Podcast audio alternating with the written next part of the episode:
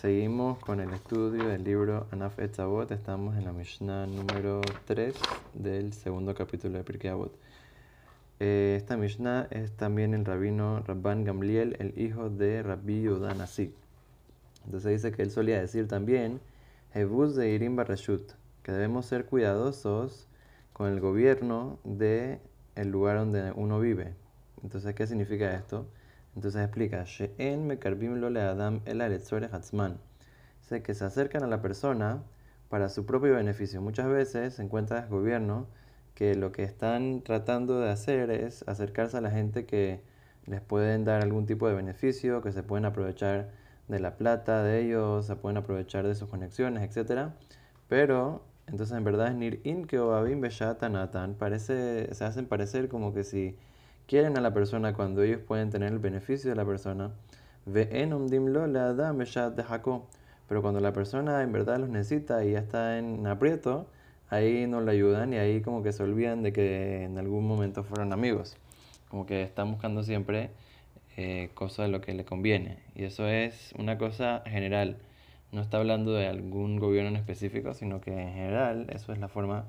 eh, como se convierte la gente cuando llegan al poder y al gobierno que están eh, siempre buscando de a quién pueden agarrar para aprovecharse. Entonces una persona tiene que tener cuidado de no acercarse mucho y decir, bueno, yo me voy a acercar al gobierno para, para mi propio beneficio, porque al fin y al cabo uno va a pensar de que, de que le van a estar haciendo algo bueno y al final tal vez eh, le van a hacer hasta mal y le van a eh, agarrar lo, que él tiene y al final en vez de ganar va a terminar perdiendo. Y entonces, ¿cómo puede ser de que habían eh, gente muy importante del pueblo de Israel que se juntaban con, con, gente del gobierno y iban a... Y hoy en día también vemos muchas organizaciones y todo que, se, que están con el gobierno y son gente que trabaja con el gobierno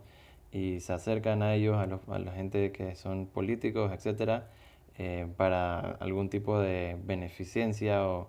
o para ayudar a algún tipo de un grupo de, de Yehudim. Entonces la, la, respuesta es de que depende para qué uno se junta con el gobierno. Hay veces que es algo necesario para poder ayudar al pueblo de Israel, para poder ayudar a las escuelas, para poder ayudar eh, a algún tipo de, de, caridad, beneficencia, alguna comunidad que necesita que el gobierno le ayude para poder, eh, para poder que puedan seguir prosperando. Entonces eso obviamente en todas las generaciones ha sido una cosa que, que siempre es muy bueno poder, eh, poder tener una buena relación con el gobierno para que de esa manera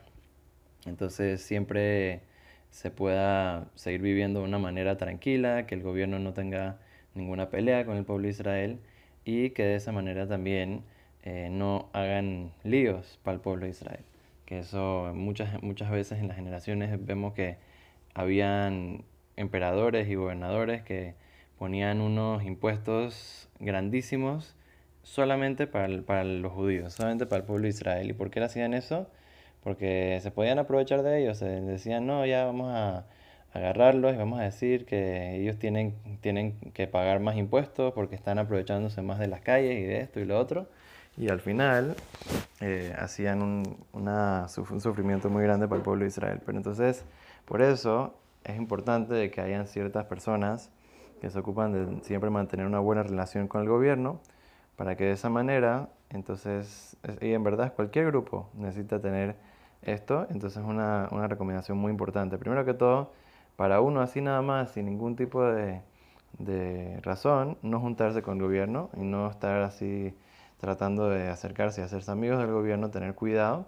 pero por otro lado siempre uno tiene, tiene que saber de que hay gente en la comunidad que tiene que mantener una buena relación y, el, obviamente esto no significa que uno no tiene que seguir las reglas del gobierno, al revés, uno siempre tiene que respetar al gobierno que uno vive, estar agradecido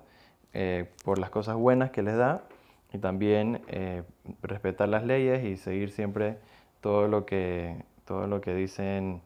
eh, del gobierno siempre y cuando no vaya en contra de la, de la Torah, que normalmente es el caso, o sea, son leyes muy básicas, no robar, eh, no ser, honesto, eh,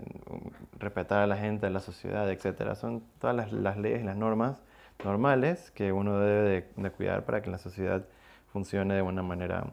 de una manera eficiente. También vemos en muchas generaciones que hubieron rabinos muy importantes que estaban conectados con el gobierno, por ejemplo, Revi Antoninus. hablamos un poco del gran rabino Rabbi Nasi, que era el papá de, de Rabban,